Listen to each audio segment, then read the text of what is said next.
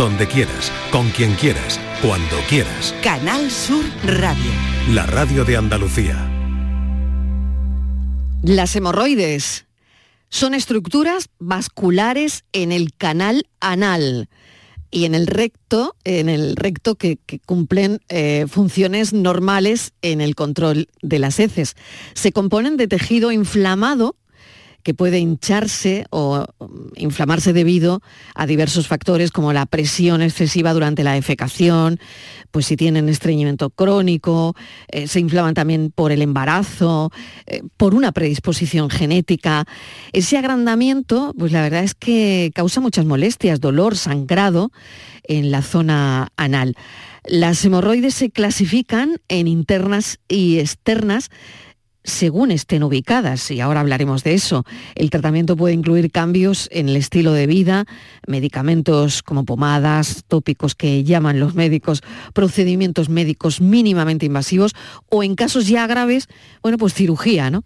Siempre se recomienda consultar a un profesional de la salud para un diagnóstico preciso y un plan de tratamiento adecuado. Así que hoy hablaremos de las hemorroides.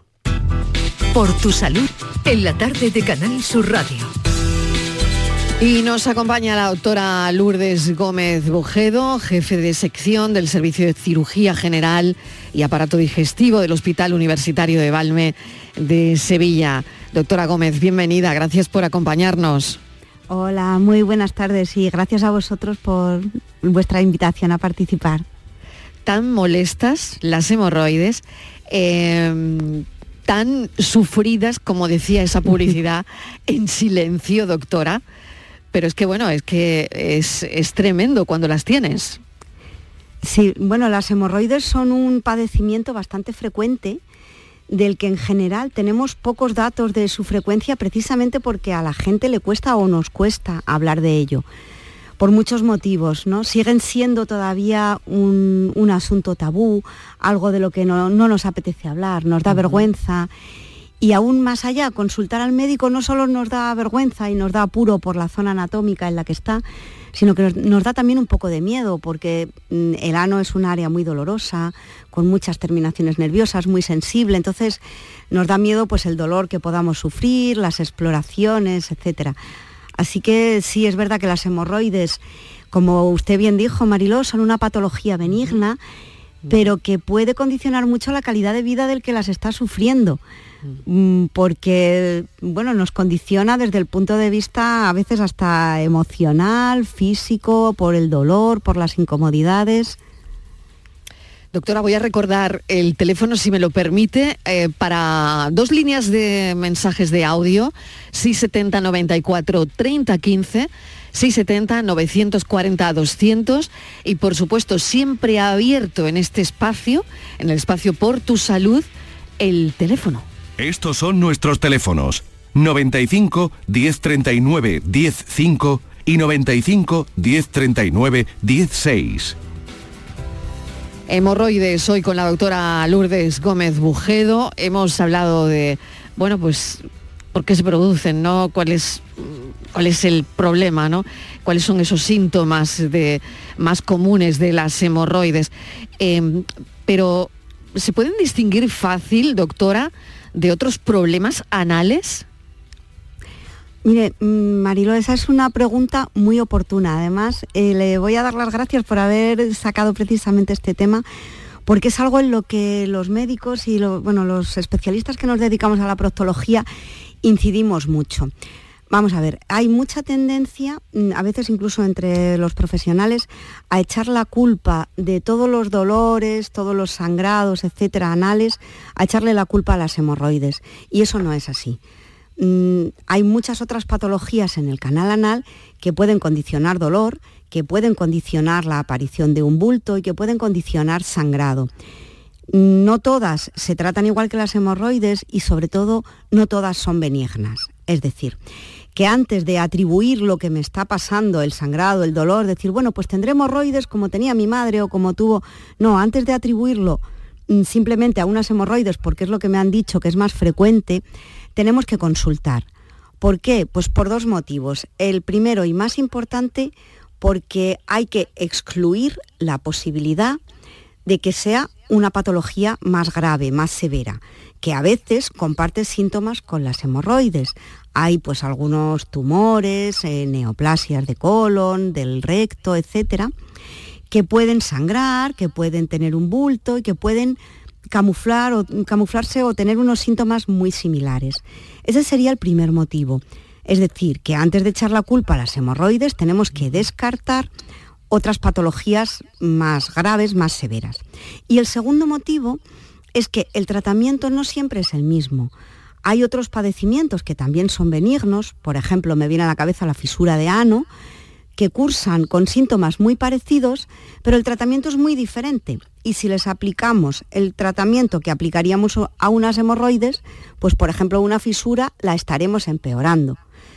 ¿Qué es lo que se deriva entonces de no consultar en este caso? Aunque también sea una cosa benigna, pues lo que se deriva de no consultar es que nuestra calidad de vida va a ser mucho peor, vamos a seguir con dolor, vamos a seguir molestos y patologías que en principio pues son relativamente fáciles de tratar y podemos obtener mucho alivio y quitarnos esos síntomas tan molestos enseguida, pues no lo vamos a conseguir y se nos van a perpetuar en el tiempo. Por lo tanto, consultar es muy importante de cara a excluir patología maligna y de cara a hacer un buen diagnóstico diferencial, que es lo que nos va a llevar a un buen tratamiento. ¿Qué importancia tiene lo que está contando ahora mismo la doctora Lourdes Gómez? Porque es verdad que hay que ir al médico y quedarnos tranquilos porque pueden ser unas hemorroides y ya está. Y la doctora o el doctor te dice, bueno, pues, pues esto es lo que tiene usted. O, puede ser algo, mm, bueno, pues de, detección temprana, ¿no? Por lo tanto, hay que, hay que ir al médico y hay que mirárselo, ¿no? Pero centrándonos, doctora, y que me ha parecido súper importante lo que usted acaba de contarle a la audiencia, centrándonos de nuevo en las hemorroides, eh, ¿cuáles son sus causas? Em, ¿Se pueden prevenir de alguna manera? Bueno, las, las hemorroides, como usted bien dijo al principio, son un deslizamiento, un prolapso del tejido vasculoelástico que recubre el canal anal. Para explicarlo en términos un poco más sencillos, la mucosa que protege el canal anal mm, contiene un montón de estructuras vasculares, ejerce funciones como de almohadillado de esa zona y a veces estas estructuras, pues debido a determinados, sobre todo sobreesfuerzos, pueden mm, descolgarse, desprenderse en parte y pueden llegar a prolapsar, a exteriorizarse en más o menos grado. Eso sería el concepto de hemorroide. ¿Por qué ocurre? Bueno, no hay una sola causa a la que atribuir las hemorroides. Hay muchos factores que contribuyen. Hay quizá cierta predisposición genética.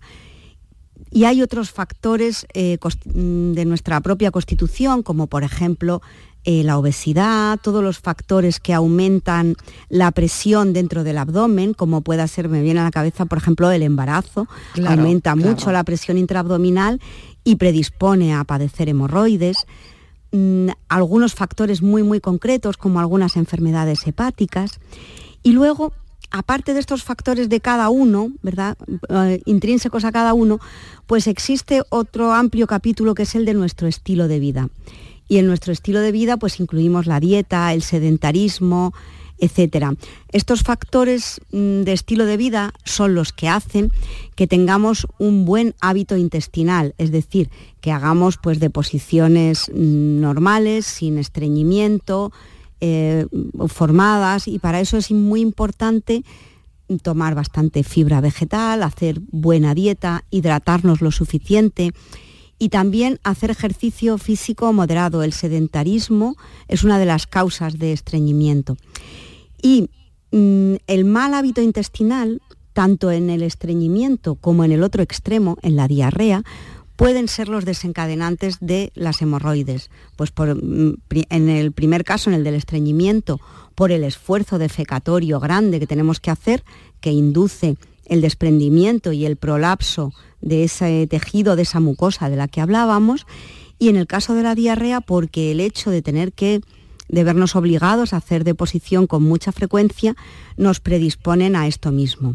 Por lo tanto, y para resumir, entre las causas, pues podemos hablar de un pequeño componente genético, de factores mm, asociados al propio individuo, como pueden ser el sobrepeso, los embarazos múltiples en las mujeres, los trabajos de parto, etcétera, algunas enfermedades del hígado también que pueden predisponernos y los factores de estilo de vida, que eso sí está más en la mano de cada uno de nosotros el controlarlos. Doctora, ¿cuáles son los tratamientos disponibles para las hemorroides? ¿no? Porque es verdad que antes veíamos mucha publicidad de pomada, de pomadas en la televisión, ¿no? Eh, eh, pero no sé, ¿no? Si eso, si, la gente no se debe automedicar, ni, ni imagino que coger la primera pomada que, que piensa, ¿no? Porque ¿cuál sería ahora mismo eh, esos tratamientos disponibles para las hemorroides, tanto en casa como en procedimientos médicos que ya sean más avanzados? Mm, mira, el, tratamiento de las hemorroides va a depender de varias cuestiones. En primer lugar, del grado en el que suframos hemorroides. No es lo mismo una hemorroide grado 1 o grado 2 que siempre está dentro del canal anal que una hemorroide grado 3, grado 4, que se sale con mucha frecuencia o incluso se sale tanto que ya no somos capaces de volverla a llevar adentro del canal anal y puede complicarse, ulcerarse, etc. Es decir, que el padecimiento hemorroidal no es todo o nada, hay diferentes grados, desde el grado 1 que mm, prácticamente es asintomático hasta el grado 4 que puede traernos complicaciones bueno, relativamente severas. Entonces el tratamiento va a ir en función del grado de padecimiento que tengamos y de los síntomas que tengamos también. En general, hasta el 80, el 90% de los pacientes que tienen hemorroides se pueden tratar de forma conservadora, es decir, sin que los cirujanos tengamos que hacer nada al respecto. La mayor parte de los padecimientos hemorroidales lo que nos dan son síntomas, bueno, pues tipo, pues como molestias, eh, una hemorroide que se exterioriza, picores, sangrado de vez en cuando, con las deposiciones, etcétera, que son por los que consulta el paciente. En primer lugar, como ya dijimos antes, hay que diagnosticarlo bien. Y una vez que estamos seguros de que se trata de unas hemorroides, el primer paso es el tratamiento conservador. Tenemos que decirle al paciente qué cosas son las que tiene que corregir. Tendrá que corregir, por ejemplo, el sobrepeso, mm, tendrá que corregir sus hábitos, su estilo de vida y hacer una dieta adecuada, tomar mucha fibra, procurar evitar el estreñimiento, beber lo suficiente, procurar hacer un poquito de ejercicio.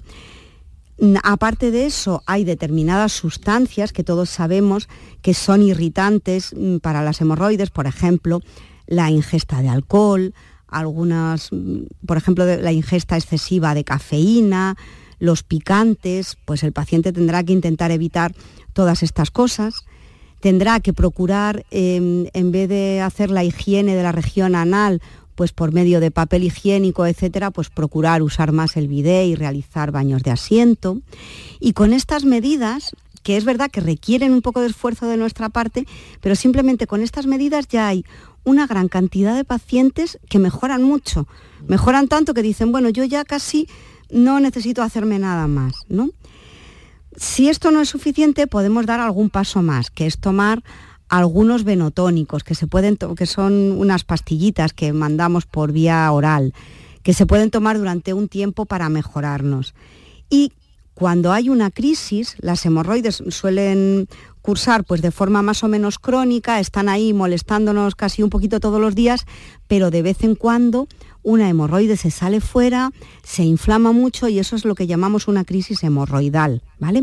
En estas crisis hemorroidales, que además son muy dolorosas y muy incómodas, hay que usar medicamentos antiinflamatorios y ahí es donde tiene lugar donde tienen su lugar también las pomadas a las que usted se refería, que son pomadas antihemorroidales. Algunas de ellas llevan antiinflamatorios tópicos como los corticoides, que en ese momento pues nos vienen muy bien porque nos van a ayudar a aliviar el momento agudo de la inflamación, pero que no son un tratamiento para usar, digamos, de por vida, no son para todos los días. ¿Vale? Sino simplemente para yugular esas crisis, ese momento en el que la hemorroide se sale, se inflama mucho, nos duele continuamente ese momento de crisis, sí tenemos que utilizar ese tipo de pomadas, incluso tenemos que utilizar medicamentos antiinflamatorios, pues como el ibuprofeno, el desquetoprofeno, etcétera, por vía oral para mejorarlo. Y las crisis, doctora, tienen un tiempo, es decir, cuando se te sale una hemorroide, em, ¿cuánto tiempo va a estar fuera? Y muchas veces, bueno, he oído que recomiendan reducirla, ¿no? Que, em, bueno, que el propio paciente pueda eh, introducirla de nuevo en la cavidad anal, ¿no? Eso lo llaman reducir, ¿no? La, hemorroide. Eh, ¿Cuánto tiempo puede estar fuera una hemorroide? Bueno, depende. Hay algunas que incluso están fuera permanentemente, que son las hemorroides grado 4, efectivamente. Pero esas son, bueno, digamos que están... duelen? ¿Todas duelen? Porque hay, hay algunas que pueden estar fuera y no doler. Sí, hay algunas que pueden estar fuera y no doler. Cuando ya se establece un prolapso crónico, pues está fuera, nos molesta mucho, pero no tiene por qué doler. Las que sí duelen es cuando se exteriorizan y se inflaman y la propia inflamación de la hemorroide hace que sea difícil que vuelva adentro. ¿Vale? Cuanto más tiempo pasa fuera, tenga usted en cuenta que eso es, un, es una vena o, tiene un componente venoso importante lo que se ha exteriorizado. Entonces, como esa sangre venosa no puede volver hacia adentro porque la hemorroide está fuera y el esfínter anal la eh, estrangula, por explicarlo de alguna forma, ese retorno venoso, pues la hemorroide cada vez se inflama más y cada vez se hace más dolorosa. De hecho, puede dar lugar incluso a otra complicación sobreañadida, que es la trombosis de la hemorroide. Cuando esa sangre que tenemos ahí dentro, de la hemorroide que se nos ha exteriorizado, se coagula dentro, se puede producir un trombo que todavía pues, hace que tengamos más, más síntomas. ¿Sobre cuánto tiempo puede durar una crisis? Que es muy buena pregunta también para no desesperarse. Pues depende cómo nos portemos. Vamos a ver, es como, como todo, las crisis. O sea que depende de nosotros, ¿no? En parte sí, no todo, no todo, pero en parte pero sí. En parte, en parte, en parte sí. las crisis hay que tratarlas, mm. hay que, es un proceso inflamatorio, hay que tomar antiinflamatorios, tenemos que ponernos la pomada y tenemos que hacer reposo. En una crisis hemorroidal no podemos aunque la vida diaria es un poco así, nunca nos queremos parar, pero en una crisis hemorroidal tenemos que pararnos y hacer reposo a ser posible tumbados, mejor que sentados, porque va a ser la manera en la que favorezcamos que ese retorno venoso sea efectivo y que la sangre vuelva hacia adentro y la hemorroide se pueda reducir con más facilidad. Si permanecemos o de pie o sentados, lo que estamos favoreciendo es la congestión venosa y estamos dificultando que esa hemorroide mm, en crisis se reduzca. Por lo tanto, en una crisis hay que estar tumbados, ¿no? Porque tumbados como hay que decía la doctora, se favorece el retorno venoso y eso, bueno, es fundamental para las hemorroides, ¿no? Y la crisis pues va a depender, como estaba comentando la doctora Gómez, eh, de nosotros. ¿no? Tengo que hacer una pausa pequeña, pero seguimos hablando de las hemorroides. Si tienen alguna consulta, es buen momento este para hacer una llamada y hablar directamente con la doctora Lourdes Gómez Bujedo, que es jefe de sección del Servicio de Cirugía General y Digestiva del Hospital Universitario de Valme de Sevilla y hoy nos está contando todo lo que tenemos que saber y más sobre las hemorroides.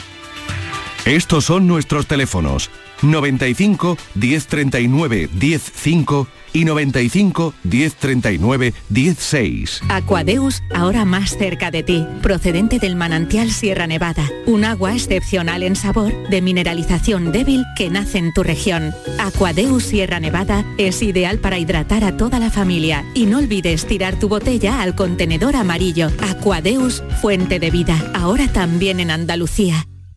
Descubre con gente de Andalucía los mejores productos y sabores de la provincia de Sevilla, con las ferias del pan, el aceite, la aceituna y los productos ecológicos. Este sábado estaremos nuevamente en el patio de la Diputación de Sevilla para que conozcas productos muy solicitados y de primerísima calidad. Gente de Andalucía. Este sábado desde las 11 de la mañana en las ferias del pan, el aceite, la aceituna y los productos ecológicos con el patrocinio de ProDetour, Diputación de Sevilla. Armilla disfruta ya de su renovada Plaza de las Caserías, un nuevo espacio para el esparcimiento y disfrute de la ciudadanía, sumándose así a su extensa red de espacios verdes y zonas de ocio. Estrategia de Desarrollo Urbano Sostenible e Integrada Armilla Futura Innovación Metropolitana, cofinanciada al 80% por el Fondo Europeo de Desarrollo Regional, FEDER, una manera de hacer Europa. Si necesitas recuperarte de una operación de cadera, rodilla o cualquier otro proceso médico, en Vallesol podemos ayudarte. Contamos con profesionales que te ayudarán a recuperarte más rápido y todo ello sin desplazamientos innecesarios y por mucho menos de lo que imaginas. Infórmate en el 924 24 25 o en vallesol.es. Vallesol, te cuidamos diferente porque eres único.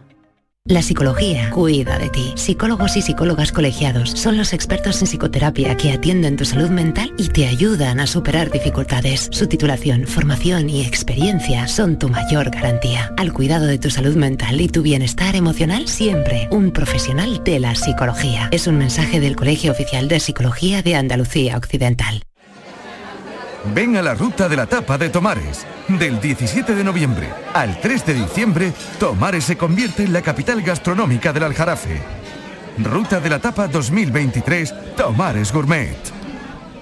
Los Guerrilleros, tapicería y colchonería en Utrera, a precios de fábrica. Cheslong de 3 metros con asientos extraíbles, cabezales reclinables, canapé, dos puff, cojines decorativos de regalo y telas antimanchas a elegir. Antes 899 euros y ahora solo 499 euros. Sí, sí, has escuchado bien, 499 euros. Y por un euro más televisor LED de 32 pulgadas de regalo. Estamos en Utrera, carretera Carmona número 15 en Utrera, Sevilla. Entregas en 48 horas. Descubre Canal Sur Podcast, nuestra plataforma de contenidos especializados, exclusivos, de producción propia. Como La Isla del Tesoro, queremos despertarte el gusto por la lectura y la cultura, con recomendaciones de libros, entrevistas a autores, sugerencias, con Vicky Román y Carlos López. Canal Sur Podcast, la tuya.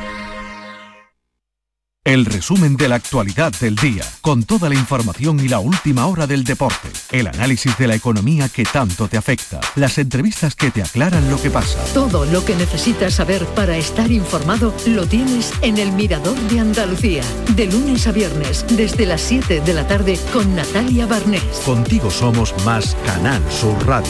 Contigo somos más Andalucía. Estos son nuestros teléfonos 95 1039 105 y 95 1039 16. 670 94 30 15 por si quieren mandar un audio 670 940 200. Estamos hablando de las hemorroides con la doctora Lourdes Gómez Bujedo, jefe de sección del Servicio de Cirugía General y Digestiva del Hospital Universitario de Valme de Sevilla. Estábamos hablando de la duración de las crisis, doctora. Y, y bueno, esa, esa duración va a depender, decía usted, de cómo nos portemos, ¿no? y si hacemos bien el tratamiento o no. Sí, y si nos paramos un poquito, pues como hablábamos, también hacer algo de reposo, hacer una buena dieta, evitando el estreñimiento, que es lo que va a favorecer en definitiva el prolapso de estas hemorroides, pues bueno, todo eso es lo que va a contribuir a que mejoremos. En algunos casos, esas crisis, yo he dicho, depende cómo nos portemos y es verdad, pero hablábamos antes, por ejemplo, de la trombosis hemorroidal, ¿no? cuando la crisis se prolonga durante un tiempo, la sangre se remansa dentro de la hemorroide, hay veces que si esa sangre se trombosa, se produce un trombo en la hemorroide que se ha exteriorizado, eso ya sí que no depende tanto de nosotros. Ahí ya sí tiene que intervenir un profesional médico, habitualmente un cirujano, un médico de urgencias muchas veces, eh, que nos ayude para evacuar ese trombo. Es decir, cuando ya la crisis hemorroidal se ha transformado en una trombosis hemorroidal por su evolución, a veces hay que dar un pequeño cortecito, se hace incluso con anestesia local, no necesitamos ni anestesia general, hay que dar un pequeño cortecito en esa hemorroide para que mm, ese trombo que se ha formado salga, podamos evacuarlo y facilitar facilitarle al paciente que las cosas vuelvan a la normalidad, porque eso ya no, va, no se va a reducir por sí mismo, ni, ni con el tratamiento, ¿no? Mm. Pues esto es importante, todo lo que está comentando la, doctora. ¿Todos alguna vez en nuestra vida vamos a tener hemorroides, doctora? ¿Todo el mundo? O, o, esto no habrá gente que no tenga? Pues mire, son, son muy frecuentes, Mariló. Se estima que entre el 30 y el 50% de los mayores, de las personas mayores de 30 años van a padecer problemas hemorroidales en algún momento. O sea, la mitad de la población. Mm, prácticamente. Los, Datos, los datos son un poco confusos porque hay mucha gente, seguramente la prevalencia es incluso más alta, porque hay mucha gente que no consulta no consulta porque le da vergüenza, porque no le da importancia o no sé, o porque no, no le apetece consultar sobre este área. Entonces, los datos de, estadísticos de prevalencia pues no son tan ajustados a lo mejor como los que tenemos en otras enfermedades, pero sí son muy frecuentes. ¿Qué es lo que ocurre? Que la gravedad pues es muy variable y hay mucha gente que tiene hemorroides grado 1, grado 2, que apenas le molestan o que le dan molestias una o dos veces al año, ¿no? Y en ese sentido pues es un padecimiento menor. Pero sin embargo hay otro grupo de pacientes, que afortunadamente más escaso en número, que sí tienen hemorroides muy sintomáticas y que les condicionan mucho su calidad de vida, porque ya sea porque tienen crisis muy frecuentes o porque son hemorroides que ya llegaron a grado 4 y están exteriorizadas permanentemente con la molestia que ello supone, o por otra complicación que no es tan frecuente pero que a veces ocurre, que es el sangrado abundante. Es decir, las hemorroides... La sangre es muy roja, doctora, ¿no? Sí, efectivamente. Como sangre fresca, ¿no? Muy roja. Exacto, esa es una de las características del sangrado hemorroidal. Es sangre, mm, los pacientes la refieren como, como si se acabasen de dar un corte, es como lo cuentan en la consulta muchas veces. Efectivamente, es sangre muy roja habitualmente las hemorroides no... Muy llamativa además, ¿no? Sí. Muy llamativa. No sangran habitualmente en mucha cantidad, no es un volumen muy importante, pero sí nos alarma mucho, claro, porque pues es un sangrado rojo que mancha todo el, todo el agua en el cuarto de baño y demás y nos llama mucho la atención. Habitualmente es un sangrado que no tiene mayor importancia, pero sí hay casos vamos, no tiene más importancia aparte de la del sí, bueno, que no se desangra por unas hemorroides, aunque parezca muy, aunque sea eh, muy, aparatoso, exactamente. Pero sí hay casos en los que ese sangrado puede producir anemia. Hay casos de anemias, a lo mejor también en pacientes predispuestos o pacientes que tengan algún problema de coagulación o que tomen pastillas anticoagulantes por otro motivo, pues no sé, para el corazón, para por arritmias, por alguna otra cosa, pues estos sangrados sí pueden ser de más entidad y en algunos casos raros afortunadamente, pero en algunos casos incluso hay que transfundir. Y traigo esto aquí porque ese es uno de los motivos que usted me preguntaba antes, ¿cuándo se operan las hemorroides? Pues ese es uno de los motivos por el que los cirujanos indicamos operar unas hemorroides. Cuando unas hemorroides han condicionado un sangrado suficiente como para que el paciente tenga anemia, esas hemorroides ya sí tienen que ser operadas. Ahí ya entramos en el terreno de las hemorroides que son quirúrgicas, que tienen tratamiento quirúrgico. Mm. Y otra pregunta que tenía que hacerle, doctora, ¿el envejecimiento tiene alguna relación también con la aparición eh, y el manejo de las hemorroides? ¿Han encontrado alguna conexión con el envejecimiento o esto no tiene nada que ver? En parte sí, en parte sí porque al final las hemorroides son tienen un componente de deslizamiento de ese tejido que recubre el canal anal y el envejecimiento mm, en parte también pues, se asocia a descensos del suelo pélvico. Lo único que esto es, es multifactorial, porque, por ejemplo, en el caso de las mujeres intervienen también todos los embarazos que hayamos tenido, los trabajos de parto, etcétera. Pero bueno, en la medida que con el envejecimiento, pues todos nuestros tejidos eh, tienden también a, estar más laxos, a ser un poco más, estar un poco más flojitos, como solemos decir, a tener más, a tener más laxitud en el colágeno, etcétera, pues eso también favorece las hemorroides. De todas maneras, mm, por más que las hemorroides se favorezcan, si nosotros durante toda nuestra vida hemos llevado un estilo de vida saludable, no hemos estado estreñidos, no estamos sometidos a muchos factores de riesgo, pues las hemorroides no tienen por qué aparecer solo por el envejecimiento aunque sí podríamos decir que a medida que vamos cumpliendo años, pues bueno, la probabilidad de padecer hemorroides aumenta. También porque son más las cosas que nos van pasando ¿no? y, que, y que pueden favorecer este padecimiento. ¿Hay alguna relación entre mm, las hemorroides y otras enfermedades, como por ejemplo se me ocurre, ¿no? Y, no sé si mm, tienen una relación o, al final eh, es una consecuencia una de la otra, no lo sé, entre las hemorroides y la enfermedad inflamatoria intestinal. ¿Hay, relación en esto, entre estas dos? historias? Esto es un terreno difícil, porque difícil sobre todo para los pacientes, que además lo pasan muy mal. Claro, porque el que la persona, el paciente que tiene doctora, y discúlpame que, disculpe que le repregunte, ¿no?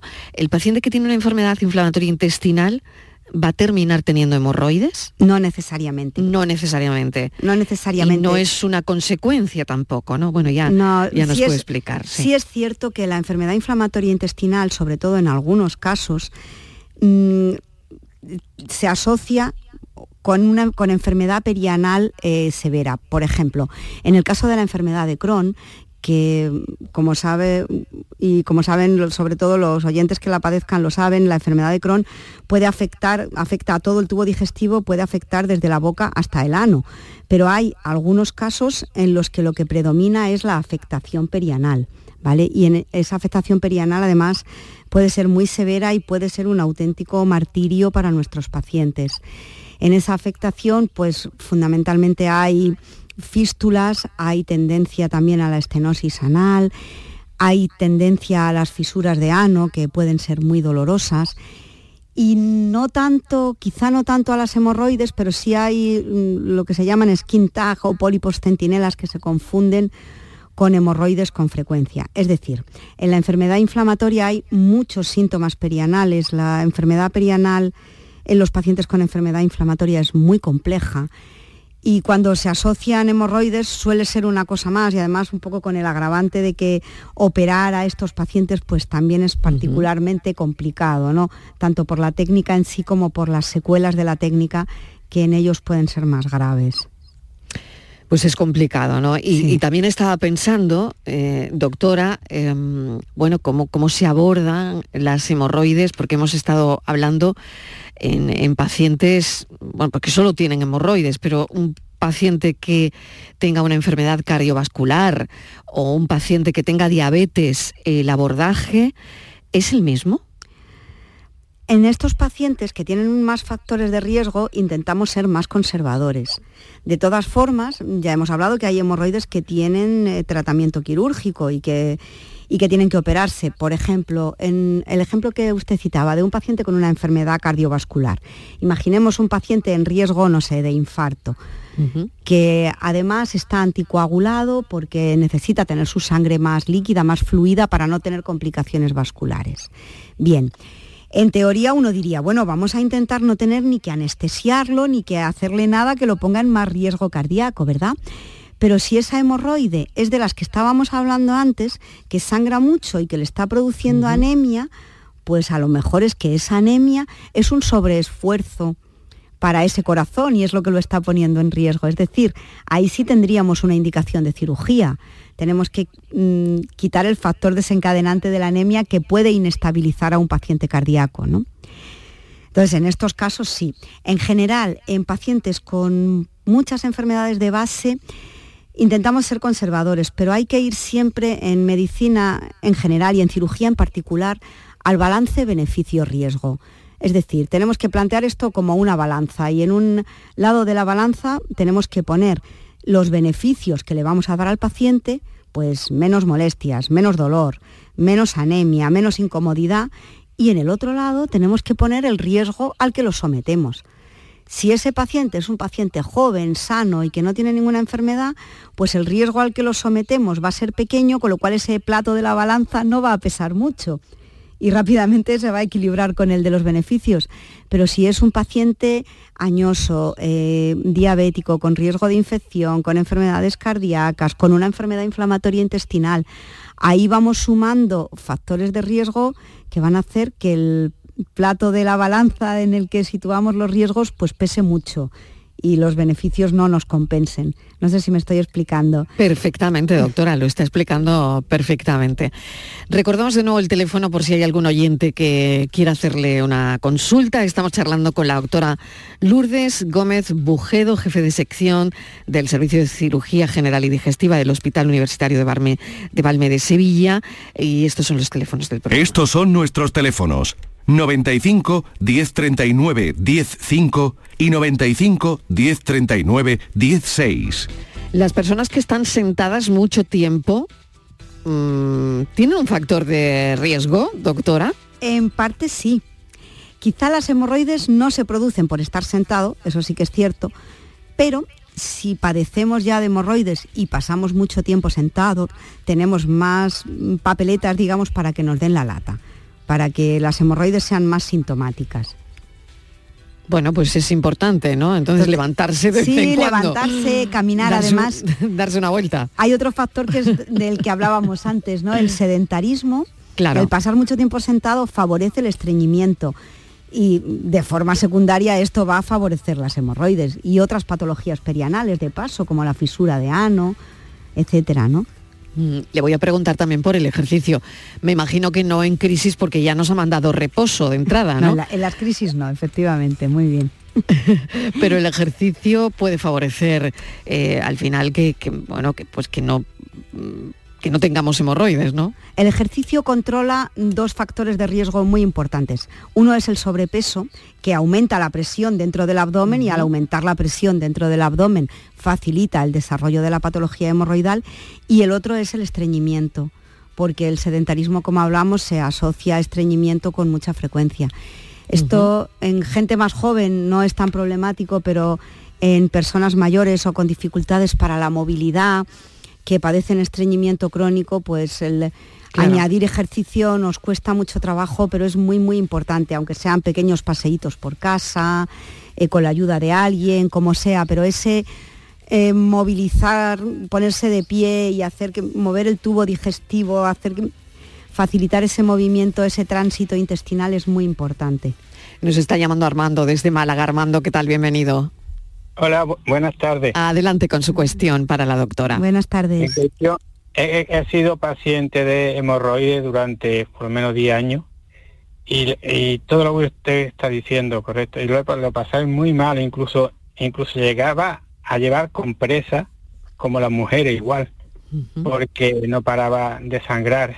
Tuve tres veces a punto también de, de operarme, pero al final no me, no me decidía he, tenido muchas crisis, montones de veces en urgencia, y, pero al final conseguí, conseguir solucionar el, el problema. Bueno, por supuesto que estuve tomando antiinflamatorio, eh, el, el, para que el tránsito intestinal fuera más rápido.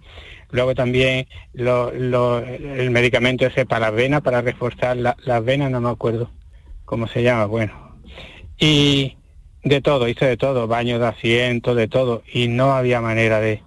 Era una crisis detrás de otra, muy, la verdad es que lo pasaba muy mal, muy mal trabajando, pues no podía, si estaba de pie te dolía, si te sentabas también, las pomadas no hacían prácticamente nada. Y, y al final yo como lo solucioné fue pues mm, empecé a tomar en Malta no sé si conocéis la malta, el café de los pobres. Bueno, pues con, con, con, fibra por la mañana, con canela, con miel, yo que sé, me, hice un revuelto, oye, que me empezó a funcionar muy bien. Y sobre todo, sobre todo, eh, mm, que el tránsito intestinal sea cuando él te lo diga, tú no lo, no lo fuerces, no lo fuerces, se lo deja cuando, cuando te lo pida. Y por supuesto, el mínimo tiempo posible sentado en, en el váter que te tienes que sentar y levantarte, dar un paseito, te siento otra vez, te levantas, y por lo menos a mí ya se me han, no, no creo que se me hayan quitado, pero por lo menos se me han curado, no he vuelto a tener ninguna crisis, llevo ya también por lo menos ocho años sin problemas, algunas veces cuando tienes un, diarrea o lo que sea, se te inflama un poquito, te echa un poquito de agua fría y, y, se quita. Pero yo, mi consejo para el que tenga hemorroides, pues yo lo he, lo he pasado muy mal, es que te sientes el mínimo tiempo posible en el, en el váter, que te sientas hecho una posición, levántate y date un paseíto, que eh, la sangre mm, que no se te acumule. Bueno, pues le agradecemos Armando su testimonio y su experiencia. Experiencia. Gracias, de verdad. Eh, muchísimas gracias. La verdad que Armando tiene, tiene mucha razón. Tiene mucha razón en, en esto que en esto que ha dicho el hábito intestinal bueno cambió su dieta de hecho no y le funcionó el cambiar la dieta y, bueno y, el ir al baño porque claro esa es otra cosa que yo quería preguntarle no eh, si tú esperas para defecar el impulso desaparece, ¿no? Entonces la materia fecal pues seca y es más difícil. Claro, hay, que, hay que intentar cuando, te, cuando te urja, pues, pues hacerlo, ¿no? Pero no aguantar. Efectivamente, hay que intentar llevar un buen hábito intestinal. El intestino, como muchas partes del cuerpo, lo podemos educar y eh, hay que intentar eh, tener la costumbre de mm, buscar siempre la misma hora del día y efectivamente Armando ha dado la clave en un par de cosas. La primera es la de no aguantar y la segunda la de no pasar mucho tiempo en el baño empeñándonos en defecar, porque si estamos empujando ahí mucho rato, y una vez tras otra lo que vamos a facilitar es ese prolapso de la mucosa del que estábamos hablando.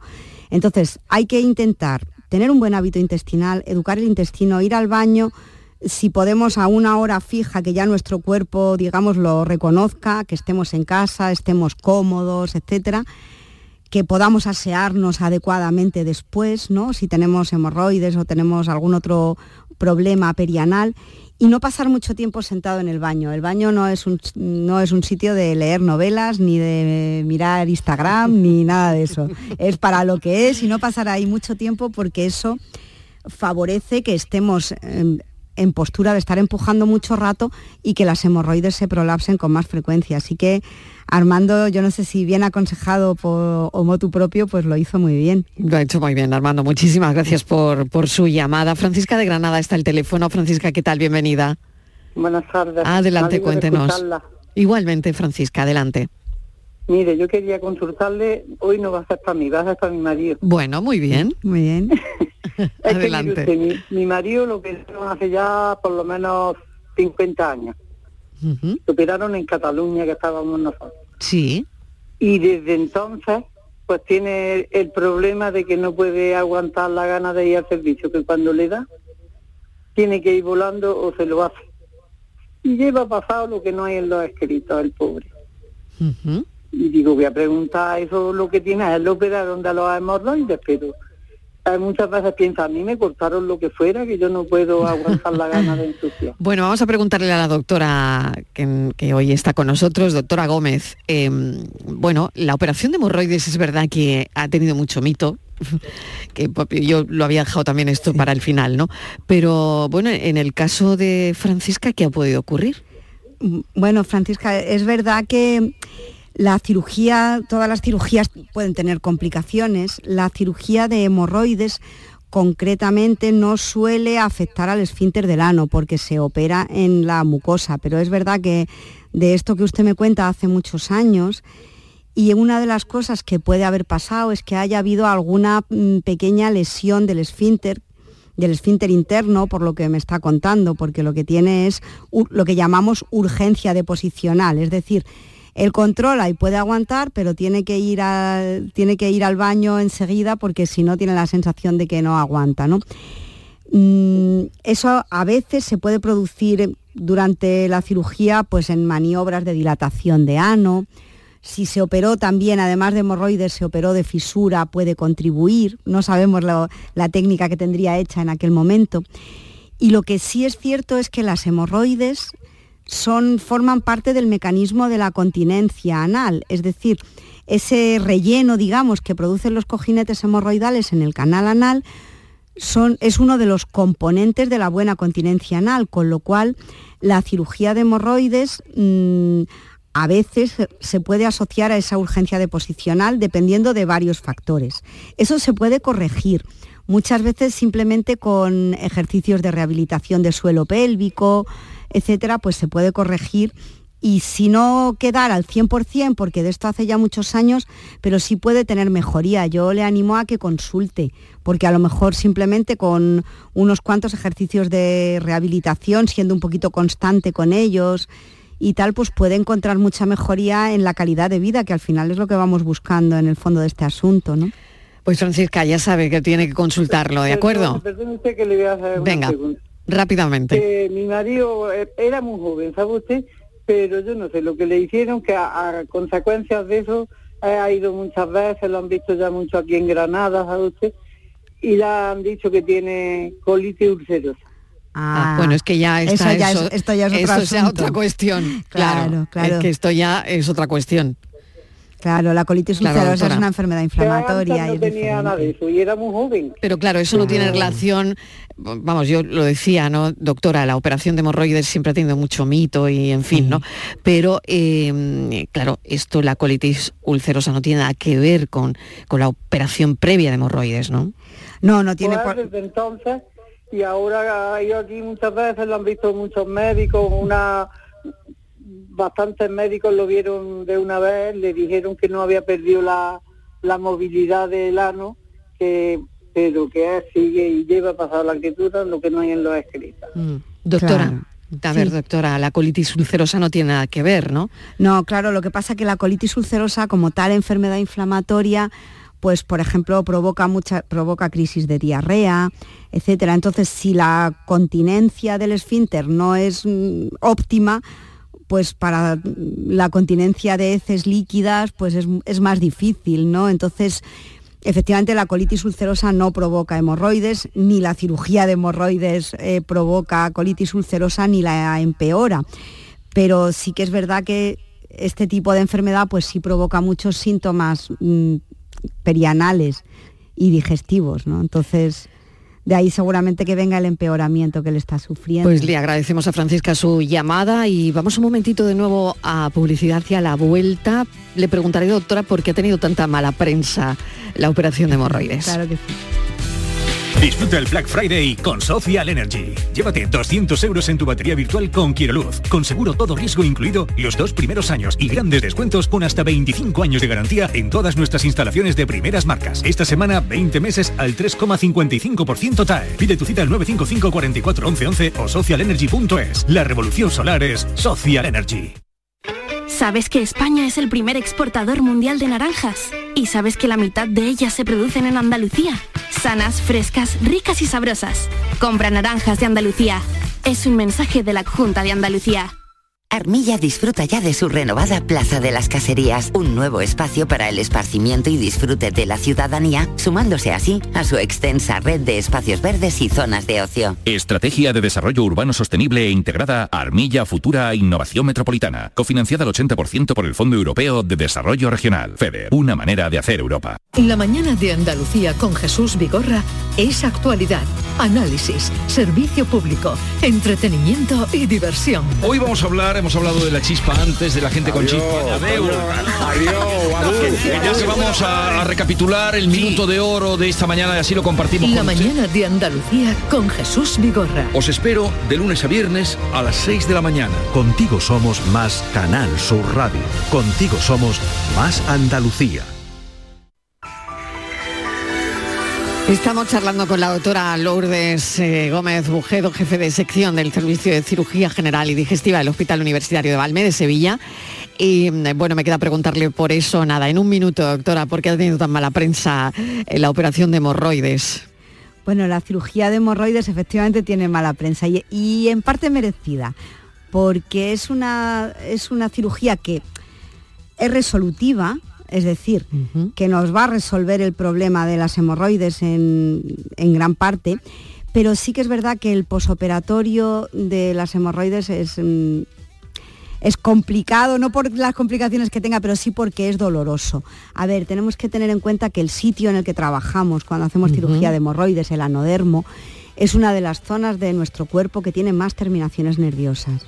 Por lo tanto, la cirugía de hemorroides es muy dolorosa cuando nosotros indicamos cirugía en nuestras consultas, siempre le explicamos al paciente que, bueno, pues que lo tiene que pensar bien eh, que tiene que ver bien, que le compense, que las hemorroides si le dan muchos síntomas, pues entonces nos compensará operarnos.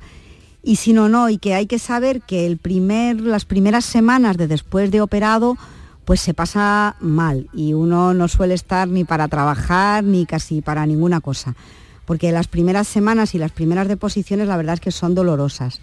Todo esto ha mejorado bastante, también tengo que decirlo, en los últimos años, es decir, se han ido introduciendo nuevas técnicas, pues por ejemplo con selladores vasculares que funcionan por energía, etcétera, que hacen que las técnicas sean menos dolorosas. Antes cuando hacíamos las hemorroidectomías con puntos de sutura, bueno, pues el dolor era todavía más intenso.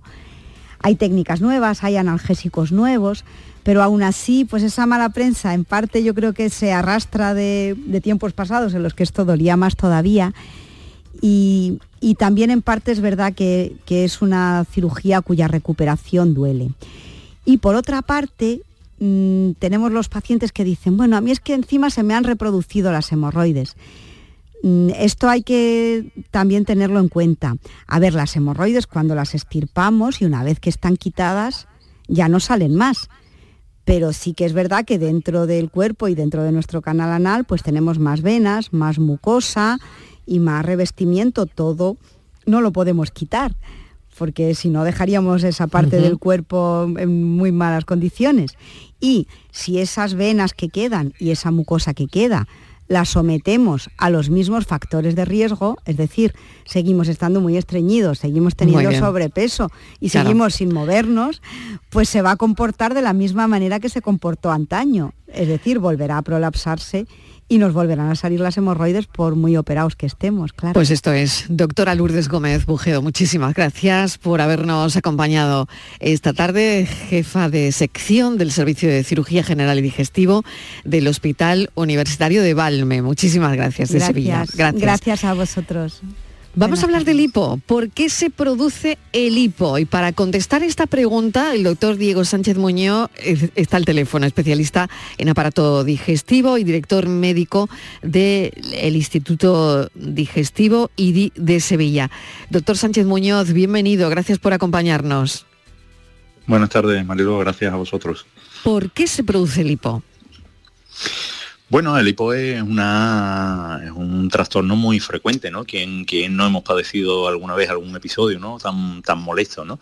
Eh, tan frecuente como que las causas que lo suelen provocar habitualmente, pues, pues bueno, suele ser tragar aire, ¿no? La aerofagia que llamamos, ¿no? Cuando, por ejemplo, cuando masticamos chicle o al fumar, ¿no? O al comer demasiado rápido, ¿no? Eh, las comidas copiosas, ¿no? El beber alcohol, todas estas situaciones que, bueno, que todos tenemos en nuestra vida, pues provoca hipo, que, habitualmente es algo, pues bueno, transitorio, molesto, desagradable, pero que, suele desaparecer, ¿no?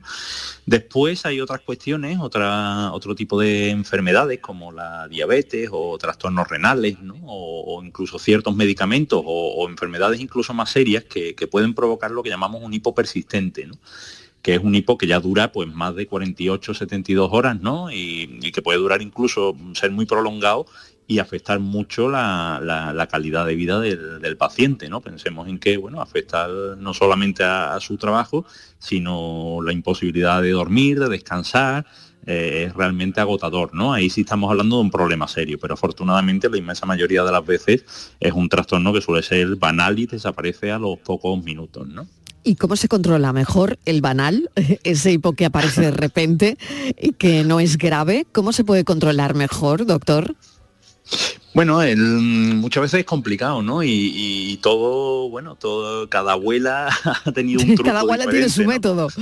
Exacto, ¿no? Y, bueno, y algunos de ellos con fundamento, ¿no? Al fin y al cabo el hipo se produce porque el, diafragma, la coordinación, la coordinación del diafragma, pues, pues se altera, ¿no? Pues, pues, pues, ese, ese ritmo marcado de respiración, pues por estos motivos que he comentado antes, pues deja de estar coordinado, ¿no? Entonces hay que hacer lo posible para que vuelva.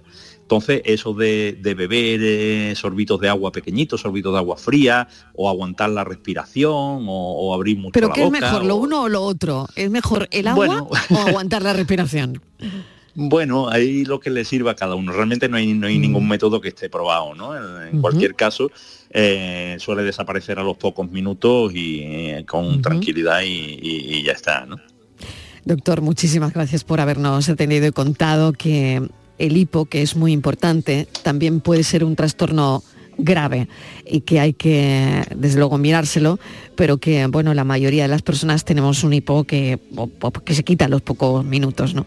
Muchísimas gracias, doctor Diego Sánchez Muñoz, especialista en el aparato digestivo y director médico del Instituto Digestivo IDI de Sevilla. Gracias, un beso. Muchas gracias, igualmente. Lo dejamos aquí, gracias como siempre por estar ahí, por habernos escuchado. Eh, mañana a las 4 de la tarde volvemos, como siempre, a contarles la vida y a partir de las 6 de la tarde hasta las 7 tratamos de cuidarles. Un beso enorme. Adiós.